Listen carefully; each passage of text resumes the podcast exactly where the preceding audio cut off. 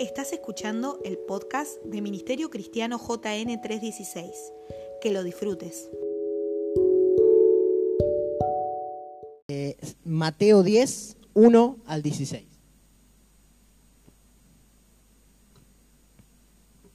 ¿La tienen todos? Bueno, leo.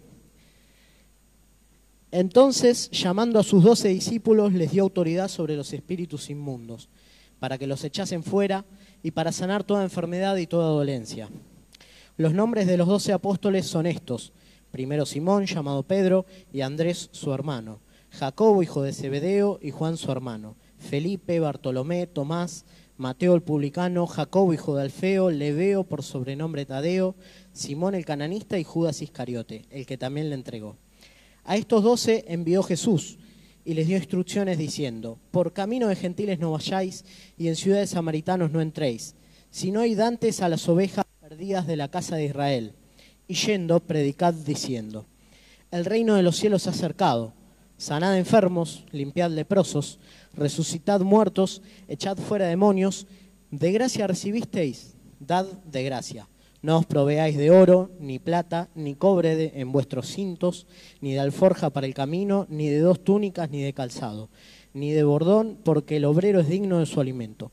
Mas en cualquier ciudad o aldea donde entréis, informaos quien en ella sea digno y posad allí hasta que salgáis. Y al entrar en la casa saludadla, y si la casa fuere digna, vuestra paz vendrá sobre ella, mas si no fuese digna, vuestra paz se volverá a nosotros.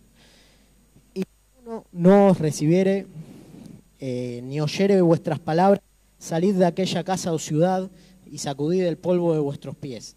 De cierto os digo que en el día del juicio será más tolerable el castigo para la tierra de Sodoma y Gomorra que para aquella ciudad. He aquí, yo os envío como, ove- como ovejas en medio de lobos. Sed pues prudentes como serpientes y sencillos como palomas. Bueno, estas son las primeras palabras que les dice Jesús a los doce apóstoles después de elegirlos. Y yo estaba pensando o estaba reflexionando, ¿qué pasaría si yo fuera uno de esos apóstoles? Eh, a ver, alguien elige un apóstol. Lo digo en serio. Grego, elegí un apóstol. No, no, un apóstol, de los doce. Bueno, yo soy Pedro. Yo hace unos días estaba en mi barca eh, pescando. No pesqué nada. Vino un hombre, dijo, tirá la red al otro lado. Fui, tiré la red, salieron muchos peces. Vi un milagro gigante. Un par de días después me dice que yo voy a ser apóstol para las naciones. Eh, desconozco si Pedro sabía del verdadero significado de esto, pero después Jesús lo aclara. Eh, lo llama Dios a sanar enfermos, lo llama a curar leprosos, lo llama a echar fuera demonios, lo llama- le dice que cualquier lado donde vaya va a haber una casa donde lo van a recibir, donde lo van a alimentar. Le dice que si a él no lo escuchan, juicio va a venir sobre esa ciudad. Entonces yo digo, yo soy Pedro y digo, wow, qué genial. Paso de ser un don nadie, un pescador, a ser una persona que hace así y sana un enfermo. Pero viene un pero de Dios. Repitan, pero viene un pero de Dios. Bien. Acá dice eh, aquí, pero yo me lo imaginaba como si fuera un pero, porque le venía con todas cosas geniales. Le venía diciendo, vos vas a hacer esto, esto, esto, esto. Y yo me imagino como, como el ego de Pedro. Vieron que Pedro siempre fue el que corta una oreja, el que es egocéntrico, ¿viste? Que. ¡ja! Lo veo como diciendo, wow, wow, wow, wow. Pero yo te mando como oveja entre lobos. Eh, señor, vamos, no seas así. Y yo pensaba, ¿por qué eh, Dios, eh, Jesús, a los discípulos, la primera vez que los llama, les tira este pero, les dice este pero? Yo los voy a mandar como ovejas entre lobos. Y yo decía, esto va a ser para que cuando ellos, porque no todo va a ser color de rosas, ni en la vida de los apóstoles fue color de rosas, ni en nuestra vida. Porque cuando vengan las luchas, cuando vengan las tribulaciones, cuando los quieran meter en la cárcel por predicar el Evangelio, cuando los maten, que muchos murieron crucificados de los apóstoles, cuando eh, vengan las pruebas, cuando nos pase a nosotros, cuando tengamos una enfermedad, cuando tengamos eh, un familiar adicto, cuando no nos vayan las cosas bien en el trabajo, no nos vayan las cosas bien en, en el estudio. No tengamos la excusa de nadie me avisó. Vos estás como oveja entre lobos. Eh, los estaba preparando para que cuando todas esas cosas pasen, su fe no mengúe. ¿Sí? Y yo pensaba, ¿por qué el Señor dijo ovejas entre lobos? Si los lobos... Uh, ahí está, ahí se escucha mejor. Genial. Perdón, es la primera vez que... Em, si los lobos se comen a las ovejas, ¿cómo mi Padre, que me ama, mi Padre que eh, es todopoderoso, que puede hacer de todo, me manda como oveja entre lobos? ¿No sería mejor oveja entre ovejas? Como estamos hoy acá, eh, escudriñar la palabra, estar entre nosotros discutiendo sobre la Biblia, eh, hacer amistades dentro de la iglesia. ¿Por qué tengo que ir allá afuera y estar como oveja entre lobos? Porque ese lobo, o sea, esa persona que a los apóstoles los entregó a la, cruz, que los persiguió por predicar el Evangelio, eh, ese lobo que hoy en día, por ejemplo, es un profesor que, te desaprueba un examen, un jefe que te tiene de punto, eh, ese lobo también es una persona. Y Dios a esa persona la ama, la creó amándola y la creó con un propósito. Y amó también el propósito que puso en esa persona. Eh, perdón. Eh, entonces, ¿nosotros por qué estamos como ovejas entre lobos? Porque esos lobos son personas y tenemos que hacer que esos lobos vengan a Cristo. Porque esos lobos son como ovejas sin pastor. Esa persona que te trata mal en tu familia, esa persona que te trata mal en tu trabajo, esa persona eh, que te puede llegar a hacer algo malo en general, es una oveja sin pastores, eh, una persona que necesita conocer a Cristo. Y vos sos la oveja que está ahí y vos se lo tenés que presentar. ¿sí? Un ejemplo de esto es Pablo. Pablo empezó como perseguidor de la iglesia. Pablo empezó eh, estando presente, por ejemplo, en la pedreada de Esteban, donde terminó falleciendo. Pablo le hizo las mil y unas a los apóstoles. Pero el amor de Dios sobre él, pero el propósito que tenía Dios sobre él pudo más. Vamos a, a ver Hechos 9, del 13 al 15.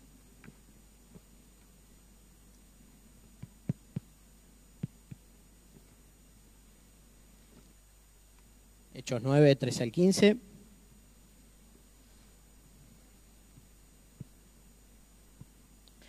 Entonces Ananías respondió, Señor, he oído de muchos acerca de este hombre.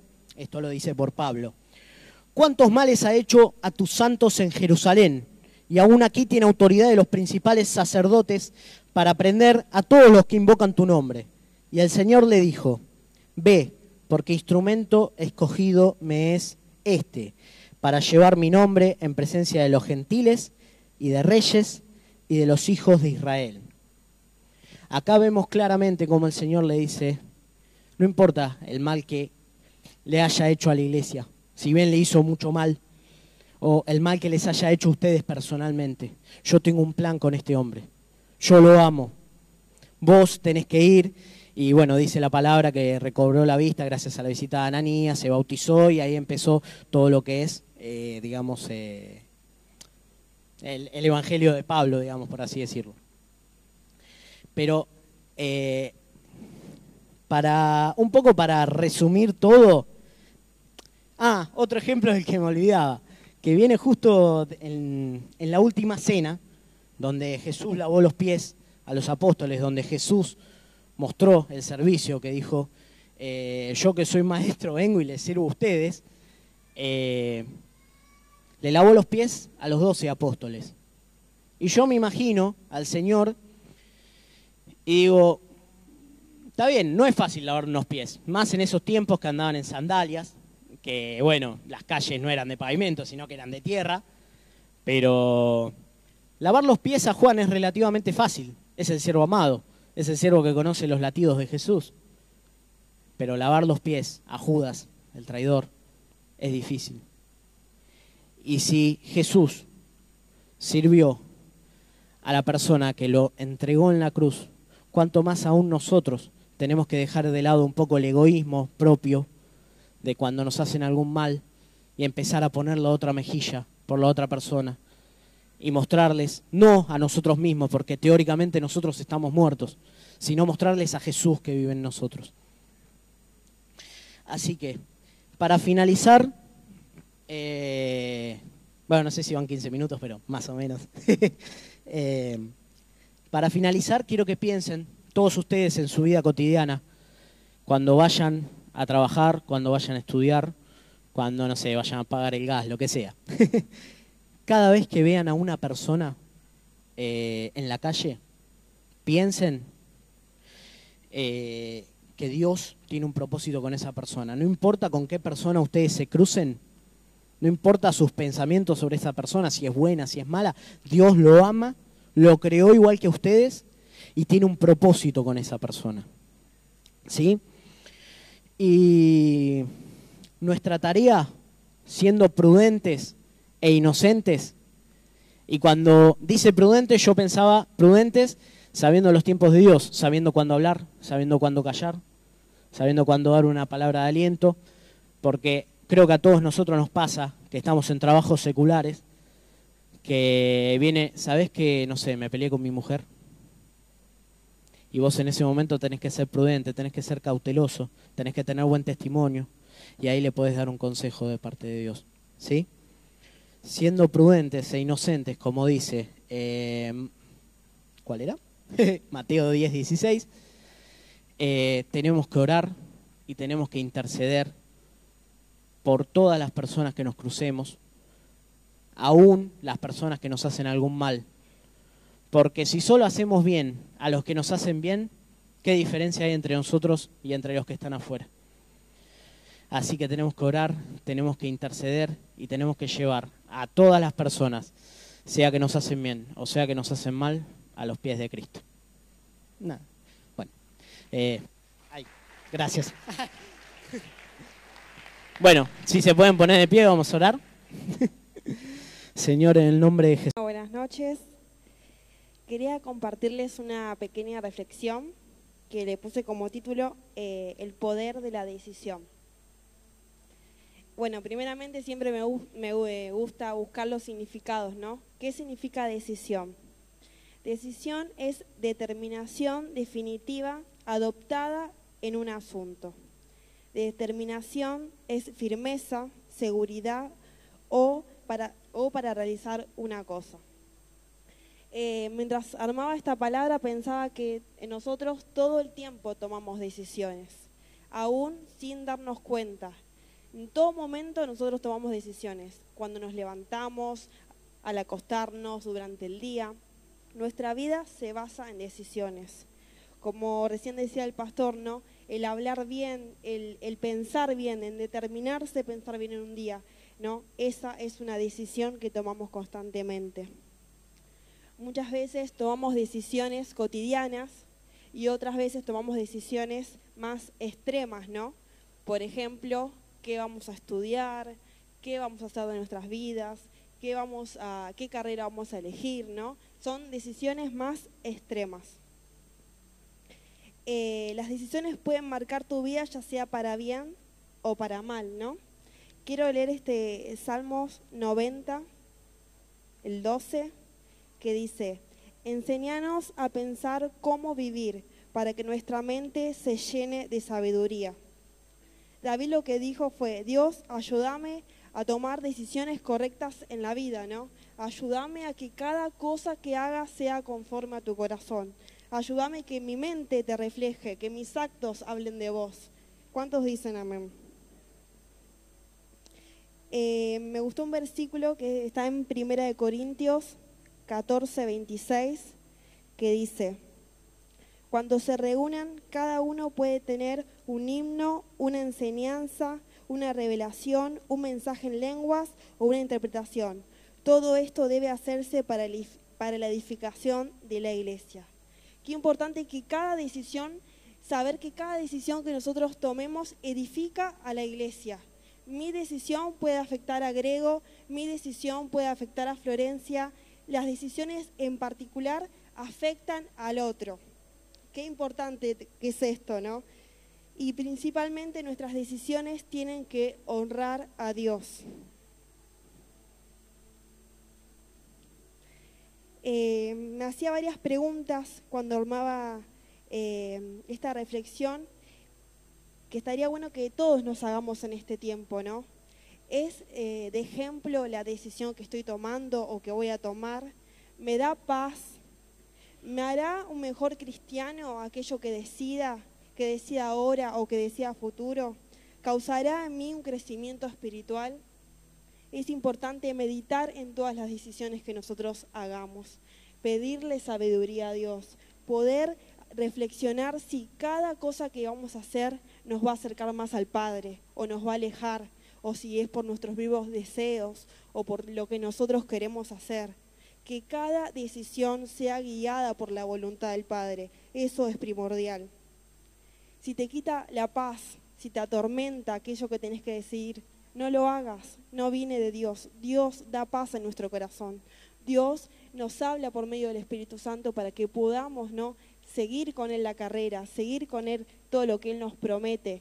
Por eso Dios va a poner paz en nuestro corazón en cada cosa que, que emprendamos, siempre que tengamos comunión con Él.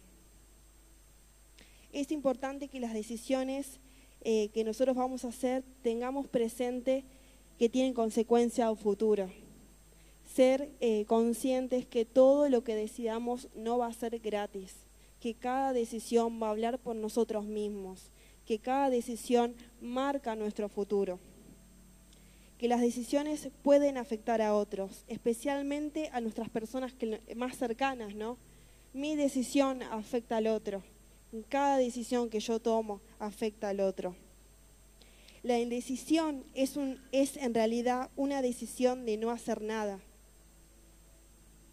Nosotros creemos a veces que el no hacer nada es lo más fácil, es lo más cómodo, pero estamos decidiendo, es una forma de decidir. ¿Qué estamos decidiendo? No hacer, que es lo cómodo, ¿no? Lo que, lo que no nos cuesta nada, lo que es gratis, lo que no requiere de esfuerzo.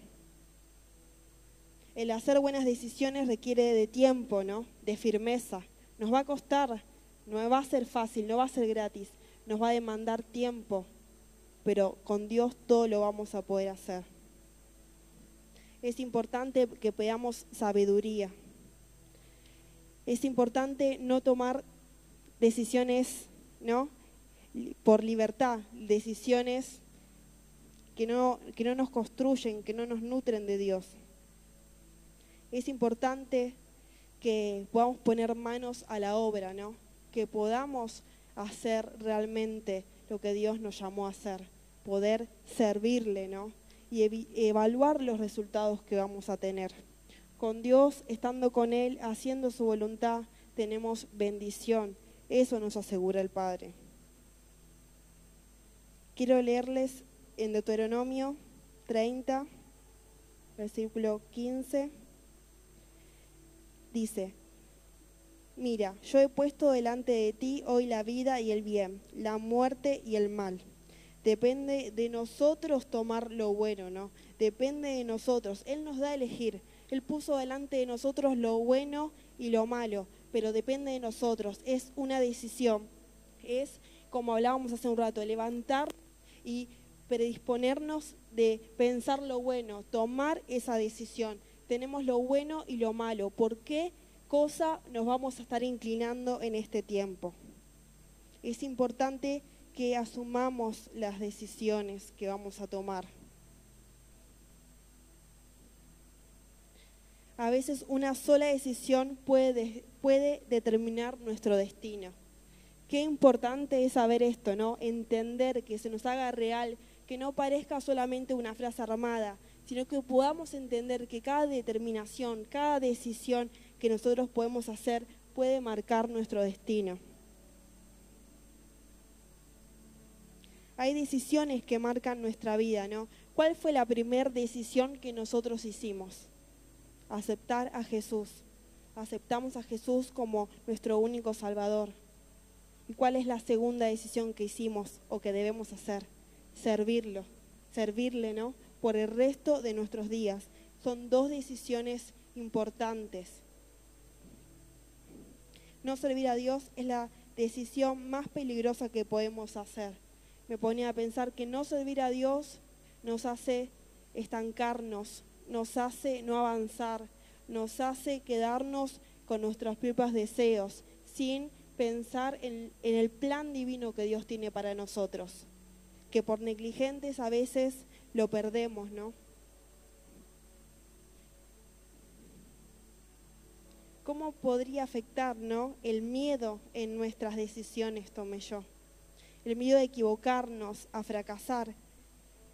Algo que nos ayuda a vencer esos temores es el amor a Dios y a su palabra. Muchas veces tenemos miedo, por eso no avanzamos, por eso no tomamos decisiones, por miedo, por miedo a fracasar, por miedo a ver qué van a decir, por miedo al qué dirán, ¿no? pero lo importante es que el amor de Dios cubre todas las cosas. Entonces, sí lo vamos a poder hacer, pero depende de decidir nosotros, de tomar una decisión que va a ser importante y que va a dar historia, ¿no? Nosotros vamos a hacer historia, en nuestras casas podemos hacer historia, en la iglesia podemos hacer historia, pero depende de una decisión, depende de un cambio de mentalidad, depende de querer realmente meterse 100% con el Señor. ¿Cómo evitamos que esto no suceda, no?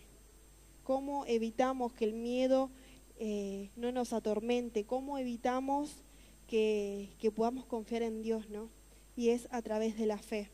Aún sin ver, aún sin esperar, Dios va a ser. Depende de nuestra fe, de poder acrecentar nuestra fe en Dios, en hacer por gracia, sin esperar, hacer.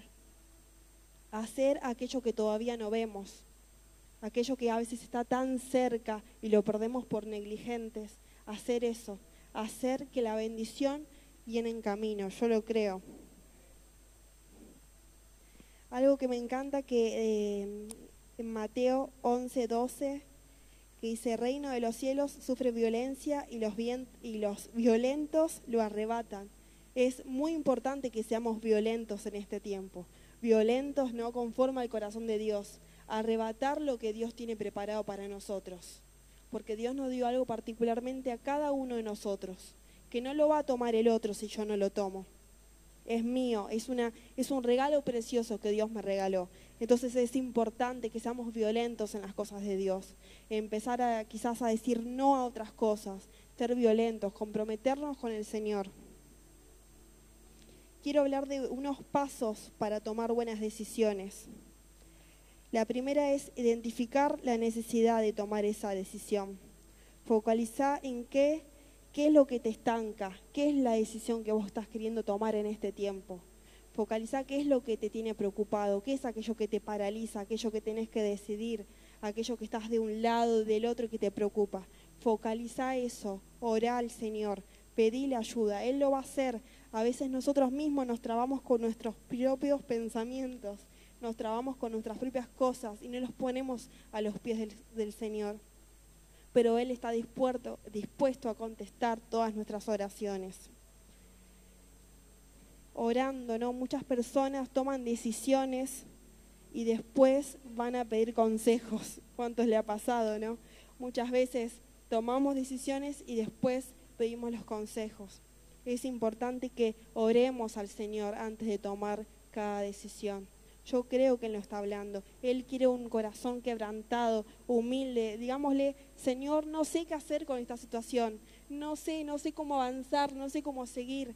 Dios nos va a hablar, porque Dios le encanta los corazones de los hijos quebrantados, humildes, dispuestos a cambiar, que quieren un cambio, que no se quedan con las cosas que, que alcanzaron y nada más.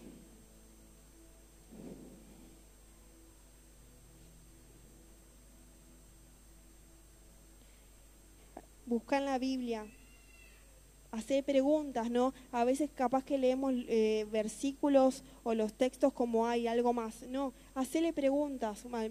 a través de la decisión que vos tenés que tomar. Hacé preguntas que a través de la palabra, a través de la Biblia, Dios va a hablarte. Él es lo que usa para hablarnos a nosotros. Es, es tener la decisión de determinarnos a escucharlo. Busca sabiduría. En Santiago capítulo 1, versículo 5 al 8 dice, si a alguno de ustedes le falta sabiduría, pídanse a Dios y Él se las dará, pues Dios da todo generosamente sin menospreciar a nadie. Buscar la sabiduría de parte de Dios, ¿no? Y buscar también la sabiduría a veces en, en personas también de Dios, que Dios pone en nuestro camino. Eso es importante también, que personas puedan aconsejarnos según, según la voluntad de Dios. Dios usa personas también, Dios pone personas en nuestro camino que son de bendición, que nos ayudan, que nos dan sabiduría, que nos ayudan a pensar.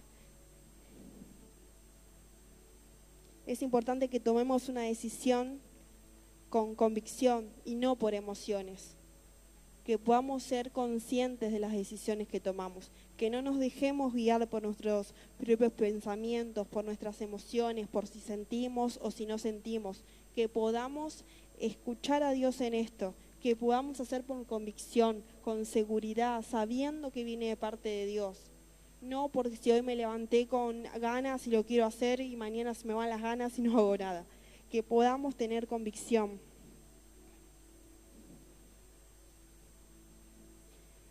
Tenemos que decir sabiamente, no esperes a que venga una crisis para tomar una decisión.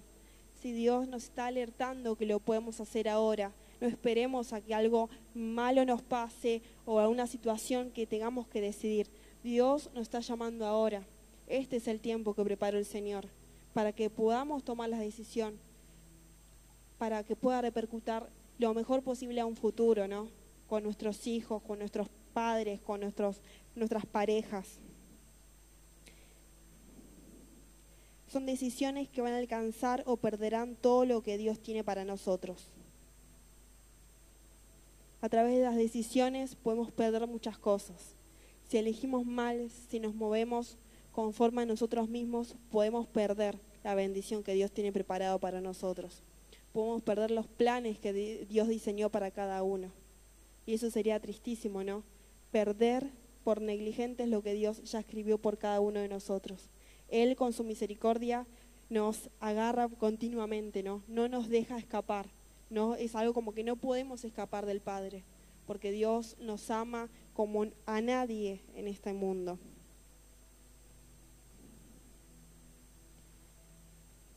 Quiero dar algunos ejemplos bíblicos de malas decisiones.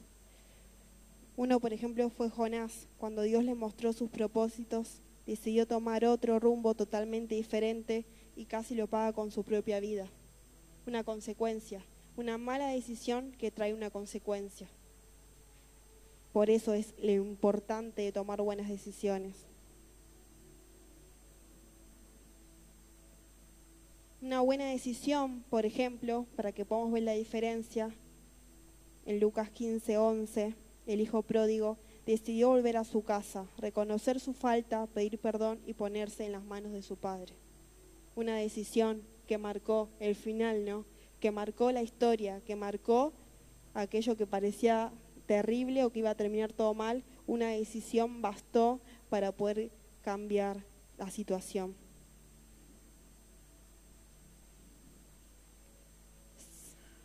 Caleb en Génesis 14, 6 decidió tomar una montaña como herencia y aunque tuvo que luchar por ella fue bendecido con paz. Una decisión, quiero que te, que te grabes esto, una decisión lo marca y lo puede todo. Para ir terminando, eh, quiero que te quedes con esta frase. Recordá que tomar decisiones sin consultar a Dios es tu peor decisión. Tomar decisiones sin consultar a Dios es tu peor decisión. Tu peor decisión va a ser no consultarle a Dios, no consultar lo que Él quiere para nuestras vidas, no consultar lo que Él está preparando en este momento. Esa va a ser tu peor decisión. Pero si le consultamos, si estamos en comunión con el Padre, Dios nos va a hablar. Entonces esa mala decisión se va a convertir en una buena decisión y va a traer bendición a nuestras vidas, a nuestras familias y a quien nos rodea. Esto va a ser clave para que no nos estanquemos, para llegar a la promesa, para llegar al propósito de Dios. Hay cosas que, eh, por ejemplo, nosotros, nosotras las mujeres, vamos a tener que decidir nosotras. No lo van a poder decidir nuestros hijos, no lo van a poder decidir nuestros maridos, solamente nosotras los vamos a poder decidir, como los hombres. Cada uno de ustedes van a ser responsables de las decisiones que tienen que tomar. Otro no va a ser el culpable, vamos a ser nosotros, porque Dios nos está hablando a cada uno de nosotros. Decidir conforme a su voluntad en este tiempo y en este momento va a ser la dirección que, tenemos que, que tengamos que tomar. Así que con esto quiero animarles a que, a que ahora más puedan decidir conforme al corazón del Padre. Que no sea una palabra más, sino que sea una, corazón, una palabra que permanezca en sus corazones. Que al, cada momento de sus vidas, cuando tengan que tomar una decisión, se puedan acordar de esta palabra. Yo la siembro en sus corazones. Creo que Dios les va a hablar, que Dios va a sembrar cosas buenas, pensamientos de bien, pensamientos de paz, pensamientos de amor para cada uno con nosotros. Y que nosotros vamos a ser sabios para poder administrar todas las cosas que Dios nos va a dar en este tiempo. Vamos a ser sabios para poder, tomados junto a Él de su mano, cumplir las promesas, cumplir con nuestros talentos, cumplir con nuestros dones. Que no se olviden que todo depende de una decisión. Sí lo vamos a poder hacer, si hay grandes cosas para cada uno de nosotros, hay grandes cosas para esta iglesia, para JN, pero todo depende de una decisión. Y la decisión que tomaste o que vas a tomar, declaro que es conforme al corazón del Padre, que el Padre está orgulloso, feliz, contento por cada uno de nosotros. ¿Qué les parece si nos ponemos de pie para poder orar?